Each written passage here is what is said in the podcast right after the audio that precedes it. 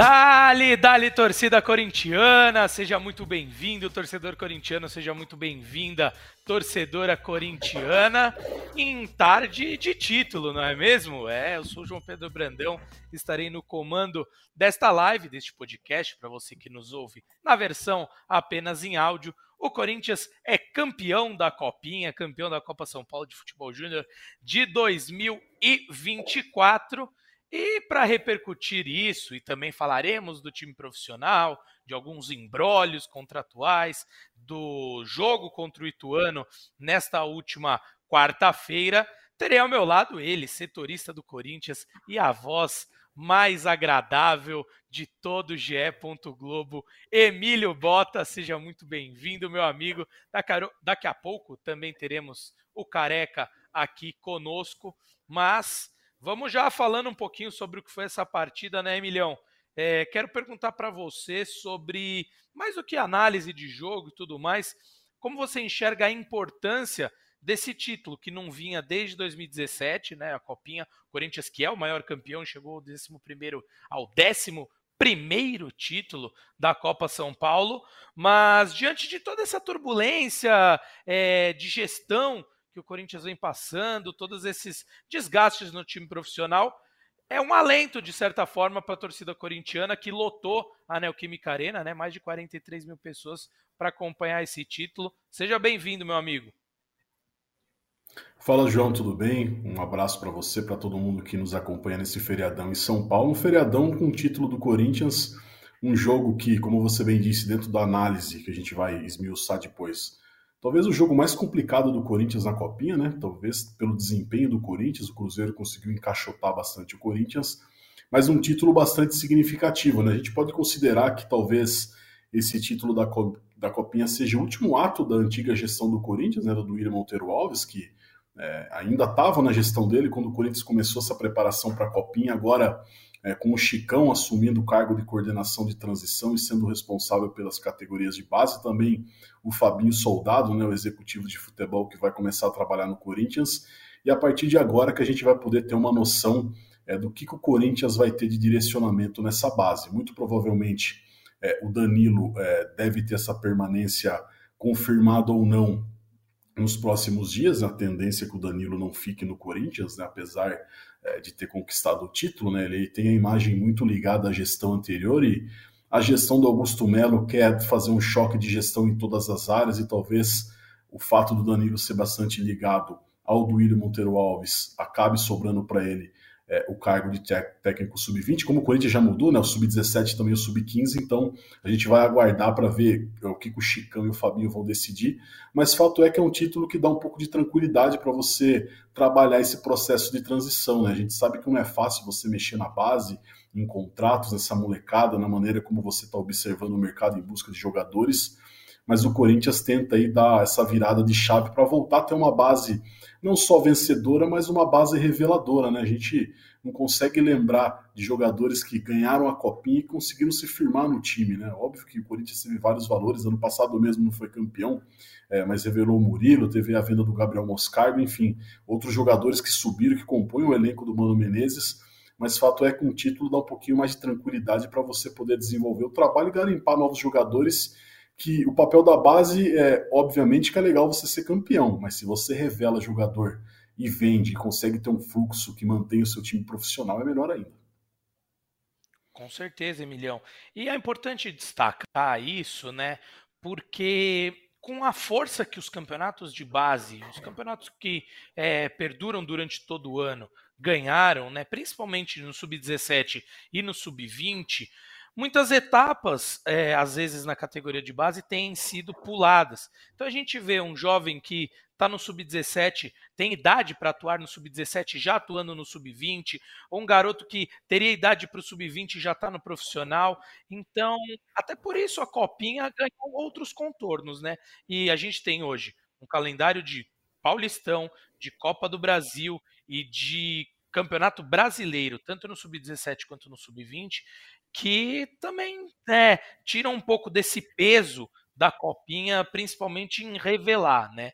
Mas não deixa de ser a competição mais charmosa, mais pesada, que é, leva mais torcida ao estádio, que traz um pouco da, dessa atmosfera do que é o futebol no profissional para essa garotada que, que, tem subido aí, né? Enfim. Então é de suma importância mesmo esse título para o Corinthians, por tudo que você falou, Emilhão, muito bem pontuado aí, tira um pouco do peso, né? Mas já que você tocou nesse assunto, é, queria falar um pouco aí dos, dos talentos individuais, porque assim, embaixo do que você disse, muito mais do que esse título da Copinha, que a torcida corintiana vai comemorar, está comemorando e deve comemorar, é, o que fica esse título ali, passou umas duas semanas, nem isso, a galera já deixa para trás e vai pensar no futebol profissional, enfim. Mas o que fica mesmo é quem será que sobe? Toda copinha, todo final de copinha traz. Então, queria bater esse papo contigo. Alguns jogadores já estão estourando a idade, então terão que subir para o profissional ou serem emprestados para outras equipes, mas não poderão atuar mais em torneios de categoria de base. Mas os com pouca idade, com menos idade, assim, ainda podendo jogar mais a base, talvez chamem mais atenção. Dando meu pitaco aí, já passando para ti, eu acho que o destaque da Copinha, inclusive, ganhou o troféu né, de melhor jogador do campeonato. O Breno Bidon deve ser aproveitado pelo time principal.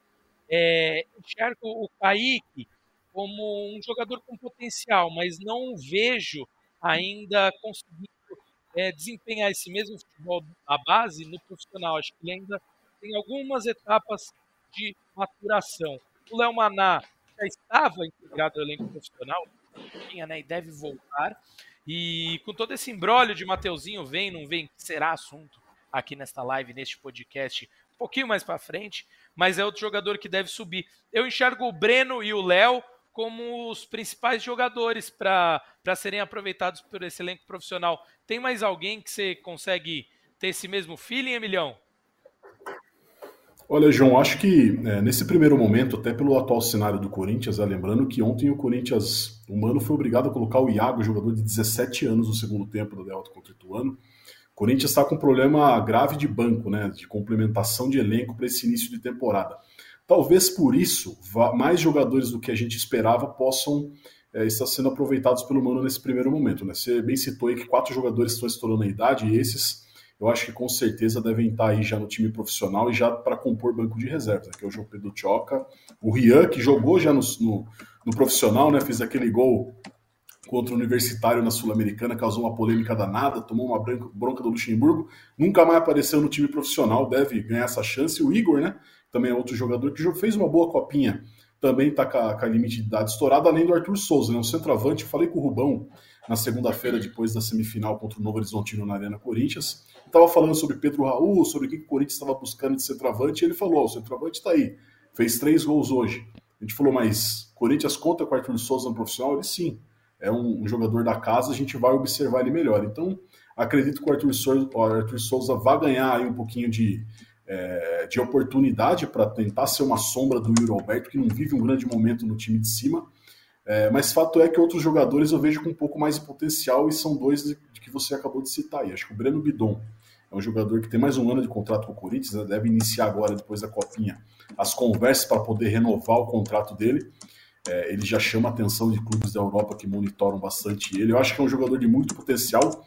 Não fez uma final boa hoje, muito pelo contrário. Eu acho que ele errou lances cruciais, quase acabou entregando um gol para o Cruzeiro numa bola cruzada no meio do campo, que a gente sabe que é protocolar na base, né? Você não cruza a bola no meio, no meio do campo é, quando você está na linha defensiva. E acho que o Léo Maná, né, um lateral direito com também por conta de uma lacuna do Mano Menezes, né? Você hoje tem o Fagner né, como titular do, do, do Corinthians a lateral direita no time profissional, mas você é, Rafael Ramos é um jogador que não deve mais ser utilizado, o português que foi contratado pelo Vitor Pereira não está mais nos planos, e o Mateuzinho sem definição, né?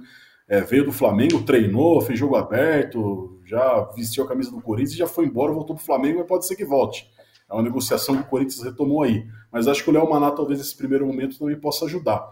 É, mas é aquilo que eu, que eu vinha dizendo, né, né, João? A gente acaba cobrando e colocando um pouco de expectativa nesses moleques e eles têm que ser um apoio, né, não a solução é, no time profissional. Obviamente que na base você tem mais essa possibilidade de fazer vários testes e no profissional você acaba não tendo tanto espaço é, para dar o tempo de maturidade para esses moleques. Né? Então acho que eles têm que subir mais como um apoio do que como uma solução. Óbvio que alguns jogadores são fora da curva, eles entram e já chegam jogando. No caso do Moscardo, tem um grande potencial e deve ser um dos grandes meio-campistas da Europa nos próximos anos. Mas são pontos fora da curva, né? A maioria desses jogadores precisa ter um pouquinho mais de cuidado emocional também, um cuidado é, para o aspecto mental, para não queimar etapas e você acabar não destruindo a carreira do jogador é, tão rápido. Ainda mais em um clube que está num momento turbulento como o Corinthians, né? Que já vem agora de uma derrota no Paulistão e você acaba pegando toda aquele, aquela má fase da temporada passada, um ambiente pesado quando você não vence. Então é preciso ter muito cuidado, mas fato é que o Corinthians deve observar melhor esses jogadores sim. Boa, Emilhão. É, pô, assina embaixo com tudo que você disse. Foi uma análise muito perfeita, assim, de tudo. E principalmente no ponto de que esses jovens devem subir, pra, não como solução, a, salvo raras exceções, e creio que nesse time não tenha, inclusive nessa copinha eu não vi nenhum jogador que seja um jogador né, fora de série, que vai subir, por exemplo, falou, você falou do Moscardo, mesmo o Moscardo, ninguém esperava que ele ia se adaptar tão fácil assim, e eu não vi ele como uma solução para o time profissional, foi é, a exceção da exceção, mas até para respeitar os processos e não serem queimados esses jogadores, né? Então, eu penso como você, acho que é, esses jogadores que a gente destacou no início, né? O Breno e o Léo servirão muito de apoio, tem essa, já tem, já mostraram capacidade técnica para entrar no time de vez em quando, quando precisar, principalmente no Campeonato Paulista, ter uma oportunidade ou outra, mas não que vão dominar, né, por completo a posição. Os demais que você citou, eu vejo um degrauzinho um pouco abaixo, mas interessante nesse contexto do Corinthians, né, com um elenco um tanto curto em determinadas posições. É bem verdade que ainda não tem o elenco fechado para o ano de 2024, né? Mas podem ser que ganhem. E, e vale o, o, destaque também, Emilhão, de que ao treinar com os profissionais, é, não é só em jogo que se ganha essa cancha, né? O treino, o dia a dia com a categoria principal, traz uma vivência, traz uma maturação para todos esses atletas. Então é, é isso que eu imagino deles. Mas tem um cara que chegou aqui para compor nosso trio de ataque, Emilhão, que estava lá na Neoquímica Arena e vai poder trazer um pouquinho de toda essa emoção que foi vivida na tarde deste 25 de janeiro aqui, aniversário da cidade de São Paulo, já data tradicional da final da Copinha. Chega com a gente aqui, campeão. Como é que foi lá na Neoquímica Arena? Vi seu vídeo no Voz da Torcida lá e para variar, sempre emocionado, eu me emociono junto contigo, que é um prazerzão, né? Tá com o filho do lado, viver um título, seja ele da Copinha, seja ele é, do time profissional. Enfim, careca, conta um pouco dessa experiência aí com seu moleque lá na Neoquímica, como é que rolou tudo isso e serve para trazer um pouquinho de alento, assim, aquecer um pouco o coração desse corintiano que tem sofrido nesses últimos dias com notícias de bastidores, com a derrota do time profissional. Como é que como é que você sentiu a Fiel lá na Neoquímica Arena, extravasando mesmo, comemorando um título de verdade, careca?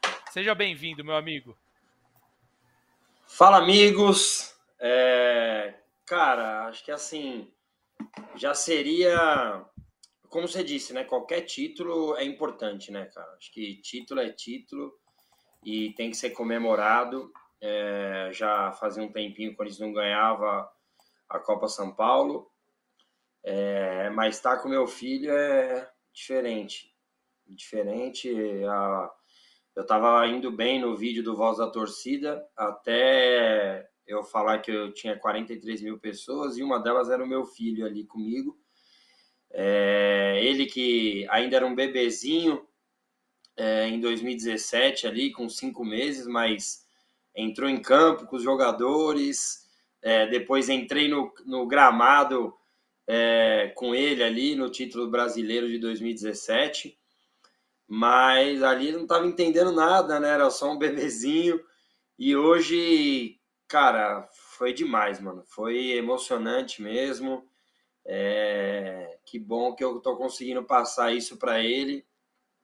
O profissional não vive grandes momentos para ele brincar com os amiguinhos. Ah, o Corinthians ganhou mas ele ele tá feliz da vida, assim, acho que o olhar dele é, na hora do gol, olhando para mim, gol! Eu acho que nunca vai sair da minha cabeça. Foi emocionante e feliz, cara. Feliz. É, acho que primeiro essa parte do, do Pedro, do meu filho, é muito especial mesmo para mim. Mas acho que a gente tem bastante coisa para falar do jogo. Eu já estava acompanhando vocês aqui. É, concordo com os nomes para subir que JP falou, só que, como bem lembrou Emílio, né, cara, não, não dá para ser só quem tá bem ou quem tá mal, quem jogou muito e quem não jogou. A necessidade é muito grande no profissional. É, e não sei não, mas eu acho que vai uma galera aí desse time, acho que no sábado já deve estar sentada no banco, viu? Eu tô, tô sentindo isso também, viu, Careca? Que e, e, já se tornou algo muito tradicional aqui, né, no, no, futebol brasileiro, o Paulistão ter contar com jogadores que foram bem na Copa São Paulo. E é natural que, vindo de um time campeão, mais jogadores, né, tenham essa oportunidade. Então, legal. Legal demais, careca. Vou mandar um abraço para a galera que está acompanhando a gente aqui: o Roger Polinário, o Patrick Peixoto, o José Pires, o Eduardo, o Paulo César Corinthians, todo mundo aqui. Eu acho que todo mundo, é, o Vitor Comelli, quem mais?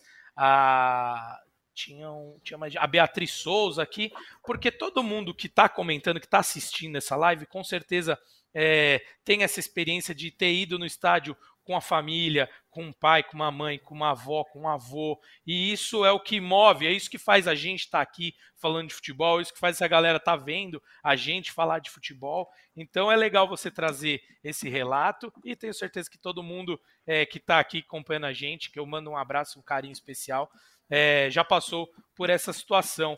Careca, quero, é, antes da gente evoluir nos assuntos, pontuar isso. Se você acredita que que esses jogadores vão, vão ter espaço, desenvolver um pouquinho mais. Você falou dessa emoção, mas eu quero, já que o Emilhão falou muito bem é, sobre os jogadores que podem subir e tudo mais, quero que você destaque aí é, individualmente um, dois jogadores, até alguns mais. Eu acho que o Léo e o, e o Breno Bidon tem, já estão um degrauzinho à frente, mas Kaique, é, o zagueiro João, que ali né, demonstrou uma força física, uma intensidade de jogo boa também. Quem você acha que pode pintar nesse time com mais destaque? Que alguns vão subir, é fato, mas quem você enxerga um pouquinho mais pronto, não 100%, mas um pouquinho mais pronto para figurar nessa, nesse time principal e ter um pouquinho mais de espaço?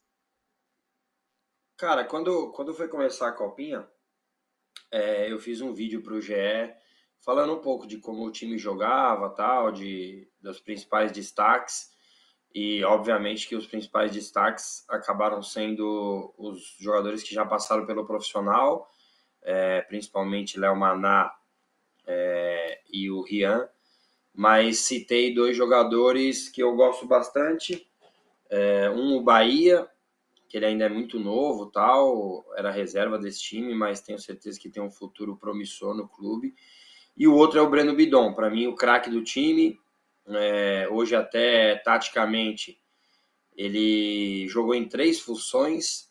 É, começou como volante. É, o Corinthians perdia ao meio porque o time do Cruzeiro bem muito bom jogo, bom, bom time. É, e daí o Danilo e o Vinícius ali, né? O Vinícius auxiliar do, do Danilo, eles colocaram o bidon aberto, né? O bidon já jogou algumas vezes assim, é um canhoto jogando do lado direito, né? Para liberar corredor é, foi bem ali. Depois, quando entrou o número 22, agora que acabou machucando o Guilherme, é, Guilherme Henrique, o, ele ficou como um meia, tipo, quase como um segundo atacante ali, do, próximo ao Arthur. Então, para mim, é um jogador diferente desse time. É, para mim, o maior destaque, não só na Copinha, eu acho que eu ouvi vocês falando, não sei se ele ganhou o prêmio é, de melhor jogador da Copinha, mas era um dos principais destaques que eu, que eu dei ali no dia 3, no dia que o Corinthians foi estrear. E hoje vejo o Rian com força, acho que é, já fez até gol no profissional, como o Emílio disse. O Léo Maná como uma opção ali ao Fagner. É, hoje não fez um bom jogo, né? principalmente no primeiro tempo, errou bastante. É, mas acho que o craque desse time, o diferente mesmo, é o Bidon, apesar de, como eu disse, achar que outros vão ter oportunidades devido a algum jogador que está mal, no caso Yuri, e traz uma característica diferente, é, que é o Arthur. Acho que o zagueiro pode ter uma oportunidade porque o Corinthians não tem zagueiro. É, então, se, se ninguém tivesse estourando idade, eu subiria Maná, é, Rian e Breno Bidon. É, como o Corinthians tem uma necessidade, acho que vai mais que esses três aí.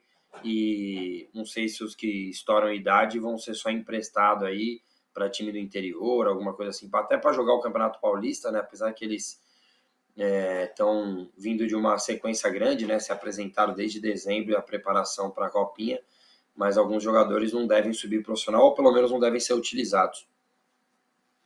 Perfeito, tenho a mesma, a mesma impressão que você, viu, Careca? É desses, desses jovens. Ria que já chegou a ser aproveitado no time de cima, fez gol, gerou todo aquele burburinho lá no Peru com o gol que ele marcou lá, né? Tirou a camisa, esticou, enfim, é, contra o Universitário pela Copa Sul-Americana. Ele que tá, é um dos que estoura a idade, né? Então, invariavelmente teria que subir. Mas acho que alguns dos que estouram a idade é, me parecem que serão emprestados. Isso não é informação alguma, é só um feeling pelo, por tudo que eles apresentaram, pelos jogadores que tem no profissional nas mesmas posições. Mas a ver, né? A ver quem que vai ficar aí ou não. Emilhão, para a gente fechar sobre Copinha, o Careca é, deu alguns pitacos, e aí eu vou falar contigo, ele também vai dar seus pareceres aí para a gente fechar o tema, mas o primeiro tempo eu achei o Cruzeiro um pouco melhor do que o Corinthians, teve mais, é, teve mais o domínio do jogo, mas é bem verdade que o Corinthians já no primeiro tempo chegou com um jogo, em lances mais perigosos. Mas inegável que as substituições ali no comecinho do segundo tempo é, deram outra cara, né? Pro, pro time do Corinthians, como o Careca bem disse, abriu o Breno é, pela direita, o, pela esquerda, perdão, e foi trabalhando, o, os jogadores. Foi pela direita mesmo, pela direita mesmo. Foi pela direita, é. Tô falando, tô falando besteira. Porque aí depois o GH entra mais tarde, mas o Thomas por dentro deu é, mais volume de jogo pro Corinthians, eu achei, né? Então, essas pelo menos foram as minhas impressões. Emilhão, você acha que o Danilo é, foi feliz ali nas mudanças? Enxerga essa, essa diferença do antes e depois das substituições também? Sem dúvida, concordo. E acho que também contou com. Acho que o técnico do Cruzeiro mexeu mal, né? Ele, o melhor jogador do time ele acabou recuando um pouco, acabou prendendo. Não me lembro o nome dele, Jefferson. Como que era o nome dele? Poxa, eu tava no TR. Que tô, número? Qual o número? A memória é muito ruim. É o, o número Joseph. 8. É Joseph. Bom Joseph, 8, isso. Bom 8. O bom 8. E eu acho que ele estava. Primeiro, primeiro tempo ele estava bem solto, ele tava, o Corinthians não estava conseguindo marcar ele, aí com as mexidas do Cruzeiro ele acabou ficando um pouco preso eu acho que é ali que o Corinthians ganhou esse meio campo e conseguiu achar o gol da vitória. Acho que no, acho que no primeiro tempo o Cruzeiro é, também contou um pouco com o nervosismo do Corinthians, eu não sei se os jogadores sentiram a arena muito cheia, acho que Obviamente que na segunda também estava, mas talvez o peso da final, de você ter que conquistar o título, de você estar tá jogando em casa, primeira e única final da, da, da Copinha na Arena, enfim. Acho que o Corinthians acabou sentindo um pouco, o Cruzeiro aproveitou isso, mas não conseguiu marcar, né? Acho que perdeu um gol ali no começo do jogo, um rebote que o Arthur acabou pegando de canela e acabou chutando para fora. O Corinthians, no fim do, do, primeiro tempo, teve uma chance boa também com o Igor, mas ele não conseguiu pegar em cheio na bola para marcar. E acho que daí no segundo tempo, com as modificações, o Corinthians conseguiu é, ficar com controle maior do jogo, né, não sofrer tanto como sofreu no primeiro tempo, com o Cruzeiro é, tendo mais a bola, conseguindo trabalhar mais. E acho que daí conseguiu, a hora que marcou o gol, aí é muito difícil do Cruzeiro conseguir uma reação. Né? Bem que tentou ali, ficou com a bola, fez uma pressão, mas quando o Corinthians sai na frente na Neoquímica Arena é muito complicado de você conseguir reverter, ainda mais sofrendo um gol aos 39, 40 minutos do segundo tempo. É, fato é que acho que durante toda a campanha do Corinthians um título merecido, né? Acho que o Corinthians só jogou mal contra o Marília no primeiro jogo da, da, da encerramento da primeira fase, quando jogou com o time reserva. E na, no primeiro jogo, na, na, segunda fase contra o Guarani, que eu acho que passou nos pênaltis, eu acho que o Corinthians também não fez um bom jogo. Mas todos os outros jogos o Corinthians se impôs e acho que fez por merecer a campanha. Um ataque bastante é, envolvente, apesar do Arthur ter desencantado aí na semifinal com três gols mas acho que foi um título merecido e que coroa aí o, o time mais vencedor da história da Copinha, agora com 11 títulos do Corinthians. Não, perfeito. Careca, é, acabei me confundindo, você me corrigiu muito bem, foi pela direita mesmo, a abertura ali do Breno. O Thomas deu uma intensidade que eu gostei demais também, um jogador que me chamou a atenção, principalmente nessa final. É, e, e aí você pode ter gente que vai falar, pô, mas chamou atenção só por causa da final. Não, já é um jogador que está no nosso radar, sempre a gente está acompanhando, mas assim, você entrar num jogo com 43 mil pessoas e conseguir desenvolver o seu time não é para qualquer um, né? Então isso é claro que brilha mais os olhos ainda. Mas quero suas pontuações também. Você vê com os mesmos olhos do Emílio, o técnico do Cruzeiro também acabou. As opções dele é, não surtiram tanto efeito, ou melhor, ele não foi tão feliz quanto o Danilo. É, é, como é difícil eu comentar do Cruzeiro porque tipo eu não conhecia o time assim e pode falar bem a real é, no, no, estádio você não consegue ver os outros, o, o rival. Claro, quando você no profissional, que você sabe o nome de todo mundo tal, mas ali eu via o desenho do Corinthians, assim, né? É, o, o Tomás ele já foi. O Thomas ele já foi aí, titular desse time, né? Até uma das mudanças é essa. O Breno jogou muitas vezes já pela direita ali, onde ele depois foi. E, cara, achei que foi uma baita troca. O Corinthians não. Eu acho que não foi, não, não foi pela saída do, desse jogador, o 8 do, é, do Cruzeiro. Acho que a entrada do Thomas deu uma segurança maior. Muitos passes estavam entrando por ali, né? O Cruzeiro dava passe mesmo por dentro, quebrando linha. Eu gostei de alguns jogadores do Cruzeiro. É, o volante, o grandão, muito bom jogador, número 5. É, chega, joga, é, o 8 salta os olhos e, e, fiquei fã, e depois vou até procurar o nome desses dois, é, e até mérito do treinador, inclusive, o lado esquerdo do Cruzeiro funciona perfeitamente é, trocando posição, o 18 com o 10. É, tinha momentos que o 10 era o lateral, um loirinho, é, daí ele passava o 18, fazia bem a função.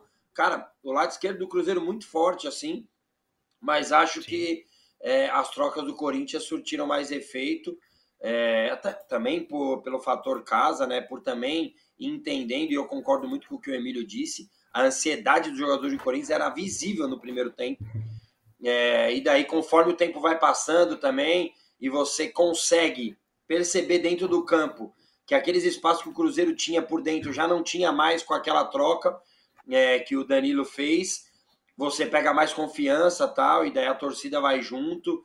Eu, porra, eu sou corintiano, já dou muita moral para a torcida. Tem vários jogos que a torcida do Corinthians ganha. É, claro, quem faz o gol, quem faz a defesa são os caras que estão lá dentro. Mas acho que hoje a torcida de novo empurrou o Corinthians para um título, para uma vitória, porque o jogo foi bem complicado, mano. Foi bem complicado mesmo. É, meu filho perguntava: pai, o jogo tá difícil, não sei o quê, o Corinthians vai ganhar. Eu falei, filho, é final, cara, é do jogo duro.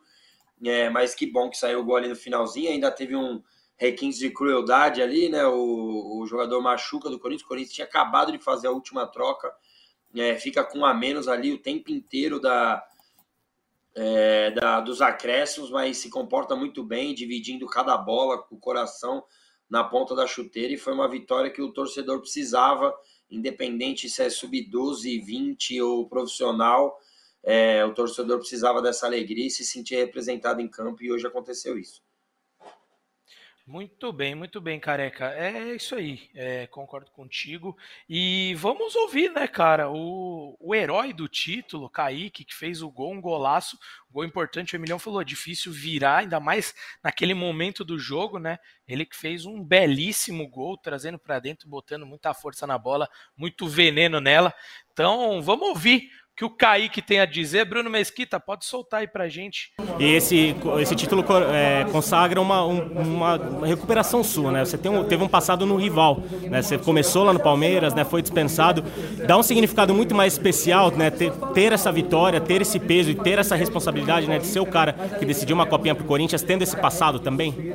Cara, eu acho que independente do Palmeiras mesmo, se fosse desse jeito seria sempre especial, muito especial, porque é, por um time que é o maior campeão, né? E você poder fazer um gol na final, ser campeão e entrar na história, não tem preço. Ô Kaique, e quais características simbolizam esse Corinthians campeão da Copa São Paulo de Futebol Júnior? União, humildade, não tem. Os moleques são. A gente foi muito unido, a gente merecia demais esse título. E desde o começo junto até o final, e foi por isso que a gente conseguiu chegar onde a gente chegou. Kaique, Paulista Sub-17 2021, do Allianz, gol seu, de canhota. Hoje é o Kimi Careno, gol de direita na gaveta. Seu preparo para esses jogos é diferente? Você sente a vontade em estádio mais, é, com mais gente, um estádio mais moderno? Aí. Cara, eu me sinto abençoado porque, igual você falou, eu pude fazer um gol também no Arias na final. E, cara, é, é surreal explicar o que eu tô sentindo hoje, ainda não caiu a ficha.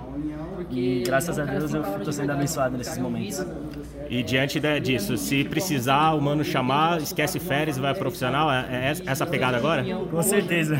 Se ele quiser chamar, eu tô preparado, eu não quero férias não. A entrevista dele até vai na linha, né, nessa parte final, agradecer ao José Edgar de Matos, que está lá na Neoquímica Arena, fazendo, trazendo toda essa cobertura para o GE. Globo, e ele fala, né, ele é até perguntado por um de nossos colegas sobre né, ter feito gol na Neoquímica Arena, ter feito gol no Allianz Parque em jogos com torcida, quanto isso é mais difícil, né, e legal a forma como ele lidou com isso. A gente tem também é, a fala do Rian, já já vou chamar, mas até respondendo aqui um dos comentários, o Fábio é, falou que os jogadores saem de férias normalmente. A boa parte que continuará na base sai de férias. Mas o Zé até brincou com ele, né? Se o profissional chamar, essas férias são canceladas e o garoto é aproveitado. E normalmente os grandes talentos é, das, das Copas São Paulo já sobem direto pro profissional. Direto, me lembro muito bem, isso há muitos anos, desde o Santo André campeão, teve até jogadores que no mesmo dia atuaram contra o Palmeiras na final e depois jogaram, estiveram no banco, né, no jogo do Campeonato Paulista. Então, é, só para esclarecer aí para o Fábio a minha fala anterior, 2003. de fato, grande parte vai ser 2003, 2003. Então, grande parte da galera sai de férias mesmo, que ele me deu uma cornetada aqui falando que eu não sabia nada, mas os que os destaques são aproveitados imediatamente e e as férias aí ficam para um outro momento. Mas vamos ouvir o que o Rian tem a falar, ele que, como eu brinquei, né, já fez gol no profissional também, mas comemorou, desfrutou muito desse momento importantíssimo, esse título da Copinha. Pode soltar a mesquita, por favor. Não tenho mais idade de sub-20. Hoje foi meu último jogo. E eu pedia tanto para Deus para me encerrar meu ciclo de base da melhor forma possível. E graças a Deus eu consegui, dever cumprido, e essa é a sensação que eu tenho. E agora, Del, vocês vão ter um período de férias, vocês já estão à disposição, você mesmo já está à disposição do Mano Menezes. O que, que você pretende para essas próximas semanas? Estou à disposição. É... Agora não sei se vai ter férias, se sobe para treinar, não sei. Mas muito feliz e agora aproveitar o momento. E como que foi encarar 43 mil pessoas aqui? Esse, o cenário foi o perfeito ou poderia ainda não poderia ser melhor, né? Não, o cenário foi perfeito. Tava tudo escrito por Deus já, desde o jogo contra o de Paraná, já tava tudo escrito por Deus. Rian, 2021, Corinthians trocando de técnico no Sub-20, você chegou a ficar afastado, não ser relacionado. Primeiro ano do Sub-20, você termina seu último ato no Sub-20 com um título. O que, que esse Rian campeão agora falaria pro Rian que em 2021 nem o estava ficando? Então hoje, engraçado você ter falado isso, que hoje minha mãe me mandou um texto falando sobre todas as dificuldades que eu já passei aqui dentro do clube. Ela falou que hoje eu ia ser muito feliz. E hoje, graças a Deus, estou sendo muito feliz, estou sendo campeão. E que eu para falar pro Rian é ter parabenizado ele por ele não ter desistido no momento mais difícil. Hoje estou aqui sendo campeão. Eu sou um milagre. Ô Rian, e o que, que o Danilo foi fundamental para essa sua evolução nos últimos anos? Qual que é o papel do Danilo, que é um cara histórico no Corinthians, campeão do mundo? O que, que ele é importante ainda mais, né, você sendo um jogador de meio campo e tudo mais? O Danilão é um cara sem palavras. A gente vê uns comentários na internet que não é cabível com a pessoa que ele é. O Danilão é um cara sem palavras. Se eu cheguei à seleção brasileira foi por causa dele. Se eu cheguei ao profissional do Corinthians foi por causa dele. Se eu estou sendo campeão hoje da Copinha foi por causa dele. Se eu fui vice-campeão brasileiro, vice-campeão paulista no sub-20 foi por causa dele. Então, cara sem palavras e só tenho que parabenizar ele por ele ser um cara tão especial nas nossas vidas. Beleza, obrigado. Muito bem, ouvimos aí dois campeões da Copinha. E para a gente finalizar de uma vez por todas, direto e reto, careca, para fechar o assunto Copinha, é, você pessoalmente mesmo, opinião sua, gostaria da permanência do Danilo como treinador do Sub-20 ou acha que o ciclo dele acabou e, enfim, pela mudança de gestão, é, gostaria de ver um novo técnico? é uma pergunta difícil, cara, porque e, eu não sou de ficar no muro, você sabe disso. É, mas acho que um trabalho de treinador, principalmente na base, ele precisa ser avaliado de várias formas, né? Não só título. Claro que o título é importante, o título fica marca, né? Tinha 43 mil pessoas hoje no jogo. Imagino que tantas outras assistindo na televisão. É, o título é importantíssimo, mas acho que o dia a dia é muito importante, sabe? Como que é o, o treinamento, se o, se o treino é bom, se o treino não é bom. Claro que ele tem história no clube, tem que ser respeitado por isso.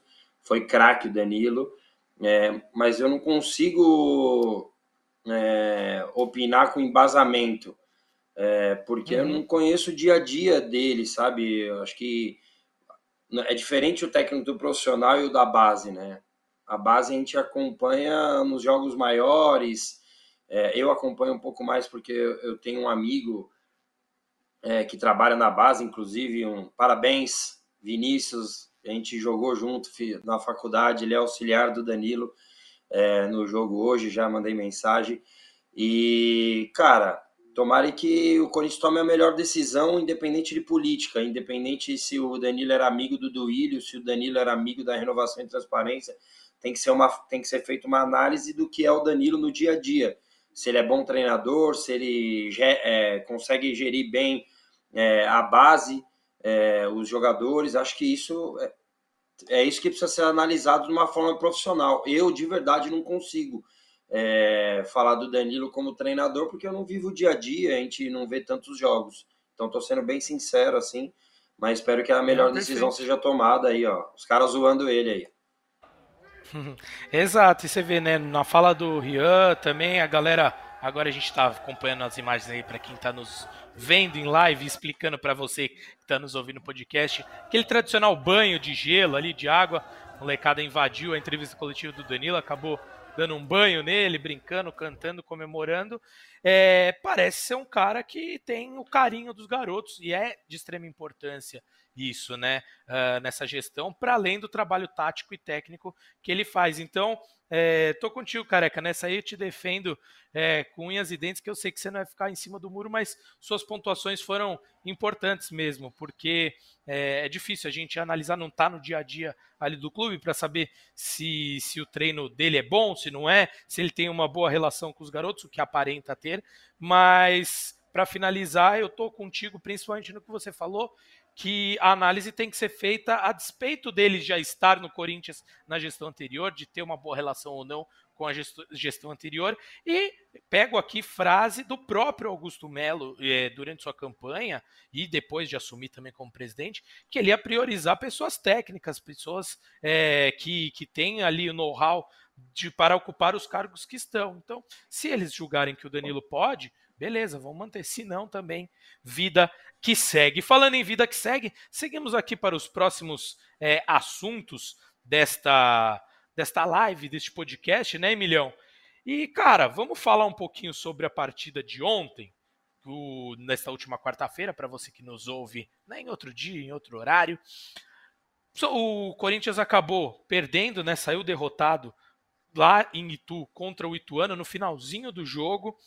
É, mais um jogo um tanto quanto uma falta de, de saídas ali, falta de opções do Corinthians na sua criação de jogo. Acho que defensivamente nem foi tão mal, acabou cedendo esse gol, é, mas me, me incomodou mais a falta de criatividade do que o setor defensivo em si, Emilhão. Então, queria seu parecer aí e já deixo também o ganchinho para você comentar aí a declaração do Mano Menezes também, que foi um tanto quanto infeliz aí. É, vocês que cobrem o Corinthians com mais afinco, mas a gente que está também aqui para falar de Corinthians, não foi muito bacana, né? É, vocês querem mesmo falar do jogo contra o Ituano, cara? Poxa, eu acho que foi um jogo tão bem... bom o clima, né? o clima tava tão bom. Acho que foi um jogo, jogo bem ruim do Corinthians. Acho que a gente precisa é, fazer uma análise, obviamente, levando em consideração que é o início de temporada, né, que o Mano Menezes ainda não tem é, um elenco formado, como ele bem disse na entrevista coletiva, acho que são, são dois pontos que a gente precisa sempre levar em consideração, obviamente, mas também há um outro ponto de que eu acho que o Corinthians é, deixou a desejar em fundamentos básicos ali, eu acho que talvez em construção ofensiva principalmente, acho que o Matias Rojas está numa rotação ainda é, abaixo dos demais jogadores. Acho que ele ainda peca bastante. Talvez às vezes, às vezes parece falta de, de interesse, às vezes parece que ele está fisicamente abaixo. Não sei, não dá para a gente ter uma, uma, uma noção exata do que acontece com o Rojas, mas fato é que ele está bastante abaixo da, daquilo que a gente espera dele, daquilo que ele começou mostrando quando chegou no Corinthians, né? Deu um, é, muita gente ficou empolgada, animada com o início do Rojas no Corinthians, mas depois daí foi só decepção, né? Acho que falta um pouquinho mais de, é, de, de, do Rojas mostrar o futebol dele realmente, não sei o que, que acontece, mas Corinthians ontem não fez um bom jogo, né? Acho que o Félix Torres fez um jogo bom, apesar de ele ter participado de é, momentos cruciais do Corinthians de quase sofrer gols, né? Um que ele tentou é, afastar o, uma bola espirrada dentro da área que acabou batendo nele, o jogador lituano matou a bola e quase fez o gol se não fosse o Cássio fazer uma grande defesa, e também no gol que a bola desvia nele e acaba é, tirando a chance de defesa do Cássio. Mas o Corinthians, é, como um todo, fez um jogo bastante abaixo. O Yuri Alberto teve algumas oportunidades e realmente não conseguiu é, tirar essa, essa má fase que vem acompanhando ele há um bom tempo. Mas coletivamente o Corinthians fez um jogo ruim. É, e um cenário preocupante para essa próxima rodada contra o São Bernardo, né? levando em consideração que o, o Caetano teve um, desconforto muscular, né? já fez exames hoje, não teve uma lesão diagnosticada mais, vai ser reavaliado, reavaliado amanhã. O Corinthians já inscreveu hoje o Raul Gustavo caso é, não possa contar com o Caetano, ter uma proteção para poder jogar no sábado. E o Corinthians ainda não vai contar com o Rodrigo Garro, né, que é um embrolho que a gente amanhã vai detalhar no GE.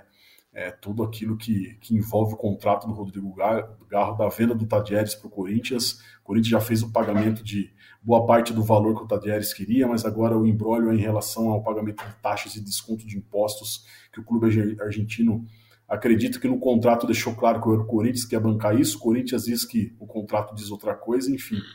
É, enquanto o Corinthians vai tentando achar uma solução dentro de campo, fora dele outros problemas parece que vão fazendo com que o desempenho dentro de campo fique ainda pior. Sem dúvida, Emilhão.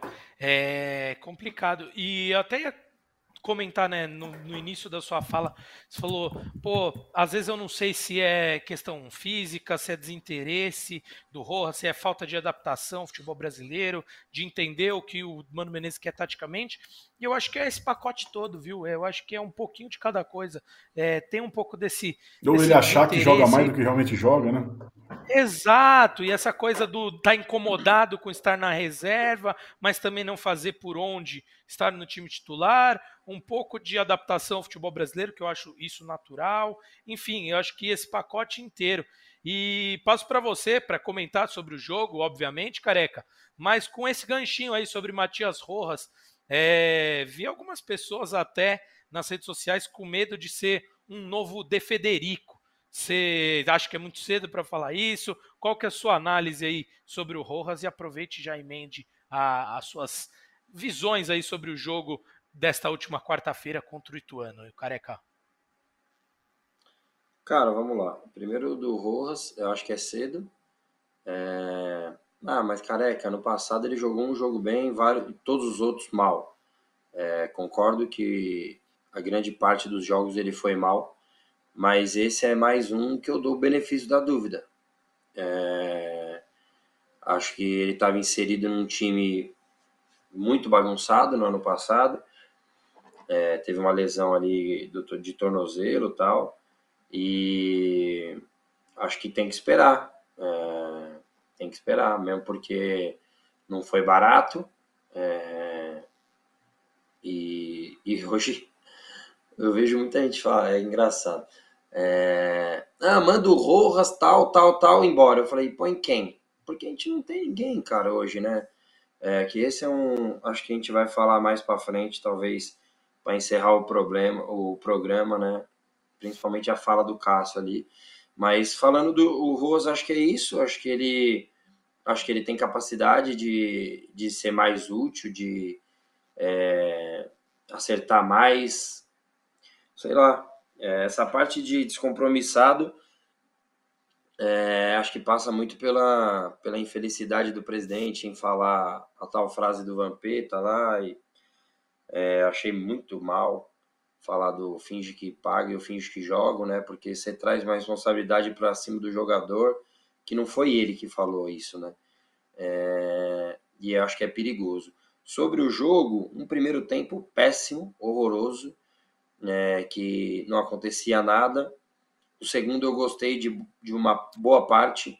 É, o Corinthians criou pelo menos quatro chances claras.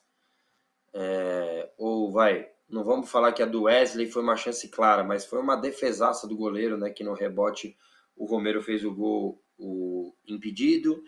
É, tem o lance do Yuri, que, pô, eu defendo pra caramba o Yuri. É, acho que ele fez o movimento certo. É, esperar o Matheus trazer, ele não atacou espaço, né? Ele primeiro esperou o Matheus trazer, porque sabia que ia achar o passe, e daí ele tinha outras alternativas. Ele podia até driblar o goleiro, assim, mas finalizou em cima do goleiro, é, perdeu o gol, né? O gol mais feito. É, acho que ele tá sem confiança, não vejo. E, cara, ele pode não fazer gol nenhum no Corinthians. Eu vou continuar com a mesma opinião, porque ele já me mostrou que ruim ele não é. é Perfeito. Fez, já falei aqui, fez gol de esquerda, direita, fora da área, cabeça, cavada. É, mesmo num ano péssimo do Corinthians e dele, ele fez 15 gols e deu 9 assistências, alguma coisa assim, 7 assistências no ano passado. É, e acho que ele está inserido num time que não vem bem, que você acha duas ou três, é, acha dois ou três jogadores bem, é, e o Yuri não tá. Depois o Corinthians tem a chance do Romero de cabeça, no cruzamento do Caetano. É, como eu disse, tem o lance do Wesley, né, que o goleiro faz uma grande defesa. E depois, já com 1 a 0 o chute muito, muito bom, né? É difícil falar, pô, não fez o gol, mas ele finalizou bem, o Vera. É, e, cara, de novo, né? Parece que contra o Corinthians todo mundo vira o Noia. É, o cara porra, fez uma defesa com, com, a sola do pé e a bola não entrou, ele conseguiu ali cair em cima da bola. E o Corinthians tinha, final, tinha cedido duas finalizações, né? Cedeu no alvo. E é uma derrota que, assim, talvez do mesmo jeito que o Guarani não merecesse perder do Corinthians, é, pelo volume e tal, o Corinthians não merecia ontem perder do Ituano. É, acho que jogou, não uhum. jogou para um futebol vistoso, nada disso, mesmo porque é um começo de trabalho, né? Se você for ver, é, não de Mano Menezes, mas acho que só quatro eram titulares no ano passado: Yuri, Cássio, Fagner e o Maicon. O Romero foi mais na, no último terço, né? É, então é uma mudança muito grande, mas mesmo se a gente considerar o Romero, né, não é nem 50% é, do time como titular. E fora as opções do banco, que, cara, eu até brinquei isso no vídeo do Voz da Torcida. Né? Tinha jogador que tinha, de, tinha que estar com crachá ali, que a gente nem sabia quem era, né, mano? E não tem nenhum zagueiro tal. Aconteceu a situação lá do, do Caetano sentir. E assim, é uma derrota dolorida pela situação e a gente sabe como as coisas no Corinthians são, né? É, acaba gerando uma crise maior do que é, realmente merecia. É, só que, de novo, não dessa vez não o presidente, o Mano Menezes, cara, é, é uma entrevista, nossa senhora, uma das piores que eu já vi no futebol. É vergonhosa, é desrespeitosa e uhum. tenho certeza, e se ninguém fez, eu, eu vou achar um absurdo. Talvez isso não vai sair na imprensa tal, mas alguém acima dele tem que chegar e falar que, pô, é, é desculpa, que, que, é isso aqui, cara? É totalmente desnecessário, totalmente desnecessário. E, cara, fiquei com vergonha, fiquei com vergonha de ver, fico imaginando o Ranielli é, escutar uma situação dessa. Isso é coisa para se falar no vestiário, se ele achar que tem que falar, mas falar na imprensa, é, cara, eu, eu, eu queria, eu não, não vou falar o que eu pensei, mas sou até. É, vocês entendem, acho que dá para entender assim. Sim. Então, não, porque para além, careca, para além do desrespeito com o time do Cuiabá, com a cidade de Cuiabá, enfim, todo esse contexto, ele está expondo um atleta que acabou de chegar no clube. É respeito com o jogador também. Totalmente desnecessária. Exatamente, exatamente. É um Se ele acerta o ângulo, ele ia fazer o quê? Ia abraçar e falou, ainda bem que aqui é o Cuiabá? Pô, Obrigado. É, claro. Então, realmente. Exatamente. Então, assim, cara, achei infeliz. muito feio. E, uhum. e falei no Twitter, só para finalizar, desculpa. Cara, é, o torcedor corintiano, e eu não quero aqui ser o dono da razão, mas, pô, coloca um pouco a, a mão na consciência. O banco sem ninguém, que daí é, a gente vai falar, acho, da, do presidente. É, um time em reformulação, é, alguns jogadores na seleção brasileira, alguns jogadores com problema de documentação, barra lesão. É, se a gente achar que é o fim do mundo e já começar a abrir uma corneta gigantesca, desculpa, cara, é, isso não é o futebol. O futebol não é um passe de mágica, que as coisas acontecem naturalmente. Eu falei aqui antes do jogo, vai ser complicado, gente, vai ser complicado os primeiros meses.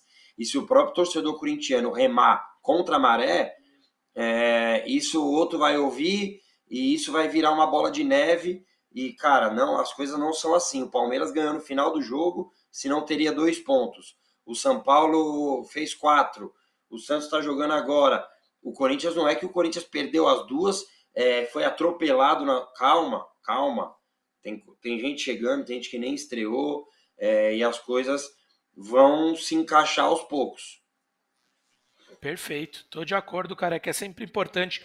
É, isso é algo que a gente repete diversas vezes, diversas vezes, mas é uma repetição necessária, porque precisa ter calma, é o começo do ano, você destacou muito bem, muitos desses jogadores não eram titulares no ano passado, muitos são novidades, contratações, enfim, a gente precisa ter essa paciência. Emilhão, reta final do nosso podcast aqui, último assunto, é, tentaremos ser breve, mas deixo a informação contigo, meu amigo. Afinal, salvo engano, desde o último podcast teve muita coisa que aconteceu, principalmente nesse caso o Mateuzinho, né? Ele que chegou a treinar é, no Corinthians durante um período, chegou a fazer um treino aberto, apareceu aí para todo mundo vestindo o uniforme do Corinthians, treinou e de repente uma coisa que estava certa é, não foi assinada as coisas voltaram ao status quo ali, voltaram a ser como eram antes, e agora o Mateuzinho não é jogador do Corinthians, né? Pelo menos até o momento em que estamos gravando isso aqui, dia 25 de janeiro, próximo das 8 horas da noite. Mas traga, esclareça um pouco aí toda essa situação. Eu sei que parece que o Corinthians já está tentando negociar uma outra forma, agora uma compra mesmo do atleta, porque antes era num formato de empréstimo e até essas questões que é, tornaram o negócio inviável, né? Parece que a diretoria corintiana, o presidente Augusto Melo, não gostou ali de uma, de uma cláusula de retorno imediato, sem taxa de vitrine, que é aquela taxa oferecida que, no caso do Mateuzinho ser vendido é, durante esse empréstimo, o Corinthians teria direito a um percentual. Então traz pra gente aí, esclarece essa situação que o torcedor né, ficou sem entender nada dessa, dessa chegada, saída e possível chegada agora do lateral, do lateral direito, Mateuzinho. Olha, João, esclarecer é uma palavra muito forte para atual, o atual momento que o Corinthians vive na sua gestão, cara. Então a gente tenta trazer algum detalhe que possa levar a algum tipo de esclarecimento futuro, o que pode também acabar não acontecendo. Mas só é que o Corinthians fez uma proposta para o Flamengo para a compra do Mateuzinho, né? 3 milhões de dólares, mais um milhão de dólares por metas é, pré-estabelecidas, né? Caso ele atinja um determinado número de jogos, o Corinthians teria que pagar mais um milhão de dólares. E o grande trunfo nessa negociação, a grande, a grande diferença que o Corinthians imagina que possa ter na condução dessa conversa com o Flamengo é o Fabinho Soldado, né, o executivo de futebol, que era gerente de futebol do Flamengo e que tem uma abertura, uma boa, um bom trânsito com a, com a atual direção do Flamengo. Isso o Corinthians acredita que possa ajudar a convencer o Flamengo a negociar o jogador por um preço abaixo daquilo que já foi recusado pelo próprio Flamengo quando o Bragantino ofereceu uma quantia superior. O que pesa nesse sentido é que o Mateuzinho deseja, o Matheus França, né, deseja jogar no Corinthians e segue ainda com essa expectativa, mesmo depois de ter vindo para São Paulo, ter treinado, ter voltado para o Rio de Janeiro e ter a possibilidade até de entrar em campo pelo Campeonato Carioca pelo Flamengo. mas fato é que o Corinthians está fazendo essa nova investida. E o Augusto Melo até deu uma entrevista na Rádio Transamérica agora, após a, a, a conquista da Copinha, que está muito esperançoso com relação a essa negociação e também do Pedro Raul. Corinthians fez uma sinalização inicial é, para contratar o Pedro Raul do Toluca. Né? O Toluca sinalizou que não queria negociar, emprestar ou vender o Pedro Raul, mas nos últimos dias o tom mudou, né? muito pela, pela vontade também do jogador de retornar ao Brasil. É, o Toluca cedeu e já está até é, pensando em não negociar pelo valor que pagou o Vasco, né? 5 milhões de dólares em julho do ano passado para ter o Pedro Raul, uma pedida que pode ser aí abaixo desse, desse valor para o Corinthians poder repatriar o Pedro Raul, mas seria uma compra também definitiva. O Corinthians tenta é, trazer por empréstimo também com aquele gatilho para você poder jogar mais para frente o pagamento do jogador, mas o Pedro Raul é outro jogador que interessa ao Corinthians para poder fazer sombra ao Yuri Alberto e ajudar a reforçar esse ataque do Mano Menezes. Por enquanto, são essas duas negociações que estão, é, vamos dizer, caminhando, né? não vamos dizer avançadas, porque é uma palavra que o presidente Augusto Mello acaba repetindo algumas vezes e acaba não dando certo esse avanço mas fato é que o Corinthians tem interesse ainda no Mateuzinho e no Pedro Raul, e a gente deve ter novidade nos próximos dias. Muito bem. Emilhão, tem alguma informação sobre uma possível concorrência do Botafogo nessa história ou nada ainda muito concreto? Eu vi algumas informações aí, parece que, salvo engano, o Vene Casagrande tinha falado sobre uma possível concorrência do Botafogo, mas vamos seguir né, a fala do presidente. Se ele falou que acredita estar encaminhado, são palavras do destacamos isso, são palavras do próprio presidente Augusto Melo. Mas se tiver algo, você sabe sobre isso, a hora é agora, meu amigo. Ou seguimos só para o careca dar seus pitacos finais e a gente encerrar essa live. Não, o Giba Pérez, até setorista do Botafogo no Rio de Janeiro, me procurou perguntando se, se a gente sabia de alguma coisa, alguma sondagem do Botafogo, mas acho que talvez seja um movimento ali do, do Botafogo de talvez tentar dar uma inflacionada na negociação e tentar entrar de alguma forma, mas a gente sabe que o John Testor é, tem uma postura mais agressiva no mercado, tanto é que o, o Botafogo conseguiu aí o empréstimo por seis meses do Luiz Henrique, né, o atacante que também esteve na mira do Corinthians, o Lyon comprou, que é outro time do John Testor, comprou o Luiz Henrique do Betis por 20 milhões de euros e vai ceder ele ao Botafogo por seis meses. Então, ele vai jogar no, no Brasil por seis meses, mas depois vai para a França no outro time do John Testor. Então, a gente não sabe se ele vai atravessar essa negociação pelo Mateuzinho. Nem Muito sabia bem. disso. Careca, pra é, gente... hoje isso? É. Foi hoje isso. Tava lá no jogo, curtindo, agora tá bem informado aqui no GE, careca. e, careca, pra gente fechar bem rapidinho mesmo, que já estamos estourando o nosso tempo aqui, é, queria seu parecer aí, como nossa voz da torcida, voz da nossa fiel torcida, é, sobre isso que aconteceu do Mateuzinho, como é que o, o, o corintiano se sentiu com esse embrólio todo, vamos falar aqui mais claramente, com essa bagunça toda que aconteceu, né? É, primeiro, eu sei que está acabando, mas só o que o Cássio falou ontem eu concordo. Reformulação, a gente sabia da dificuldade que era e a conta não bate. Foram saíram 12 e chegaram 5.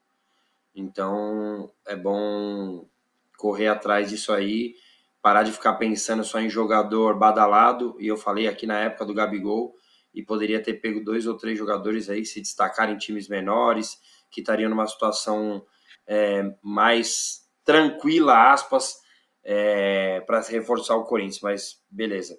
Sobre o Mateuzinho, é, vou falar de trás para frente. Gostei da postura de devolver. É, gostei da postura de devolver porque o Corinthians é muito grande para ser barriga de aluguel de alguém. É, para o jogador vir aqui, aí vamos dizer que jogue bem, chega em junho, chega uma proposta de um time austríaco e o Corinthians não tem poder de barganha para negociar. Eu criticava muito isso na antiga gestão e acho que o Augusto foi bem nisso. Mas é, só chegou nesse ponto porque ele tomou o passa-moleque, uma volta, sei lá como a gente pode chamar, do Lucas Veríssimo e do seu empresário. É, e cometeu o mesmo erro. Anunciou, é, é, o, o, o, jogador treinou no treino aberto, é, vestiu a camisa do Corinthians e quando o Corinthians foi tentar é, negociar, renegociar, na verdade, o Flamengo quis colocar as condições dele e daí aí que eu entro na, no elogio Augusto. Não, Desse jeito não, então beleza, volta aí o jogador. Mas a vergonha já tinha sido passada anteriormente, quando novamente anunciou é, algo que não estava fechado. E esse tem sido o maior problema do Augusto. Eu não acho que ele é ruim, não acho que ele está fazendo de sacanagem, só sinto que ele está emocionado, falando mais do que devia, é, e daí depois pagando pelas próprias palavras e tendo que explicar o que ele falou e já não vale mais. Então isso acho que é perigoso. É só alguém chegar para ele. Não é possível que não tenha um amigo dele e falar, Augusto, calma, cara. Some um pouquinho, vamos trabalhar. É, porque Deus deu dois ouvidos e uma boca para a gente ouvir mais do que falar. É isso, e vale o destaque de que hum, qualquer pessoa que entre no meio do futebol, né, né num cargo de gestão, uh, precisa entender que é um meio completamente diferente de qualquer outro ramo de negócio. E principalmente quando você está à frente do clube que tem a segunda maior torcida é, do país. Você precisa é, saber para quem está falando, o que você está falando, só quando as coisas estiverem certas, né? Não dá, não, não colocar é, o carro à frente dos bois. Meus amigos, minhas amigas, agradeço demais a participação de todos e de todas aqui no chat. Agradeço demais a você, careca, que fez todo esse corre para estar tá presente aqui conosco após o jogo. A gente reconhece isso demais e é sempre um prazer bater esse papo com você. A gente se emociona, a gente fala besteira, é descontraído, dá risada, fala de coisa séria, analisa o jogo. Então, sempre um prazer estar ao seu lado, meu amigo. Emilhão, você é monstro, cara. Sempre com a informação na ponta da língua e não é demagogia qualquer, não. É sempre um prazer estar ao lado de pessoas como vocês dois para falar de um assunto tão gostoso como é o futebol, principalmente do Corinthians num dia de título. É mais prazeroso ainda, sempre tem. É, é um momento que a gente gosta aqui na cobertura, né, Emilhão? Finais é sempre um prazer a gente estar tá à frente de tudo isso. Então, você, torcedor corintiano, você, torcedora corintiana, que assistiu essa live aqui no YouTube, seja ao vivo agora, que está me ouvindo nesse exato momento, ou você que viu gravado, deixe seu like aí no YouTube, assim nosso conteúdo chega para mais gente, é claro, se você gostou. No mais, você que está ouvindo a gente em formato de podcast, assine o feed do GE Corinthians, siga o GE Corinthians a depender do seu agregador, porque assim que sair um episódio novo, você será avisado e ficará muito bem informado, muito bem informada. Um beijo no coração de todos e todas. Tchau, tchau.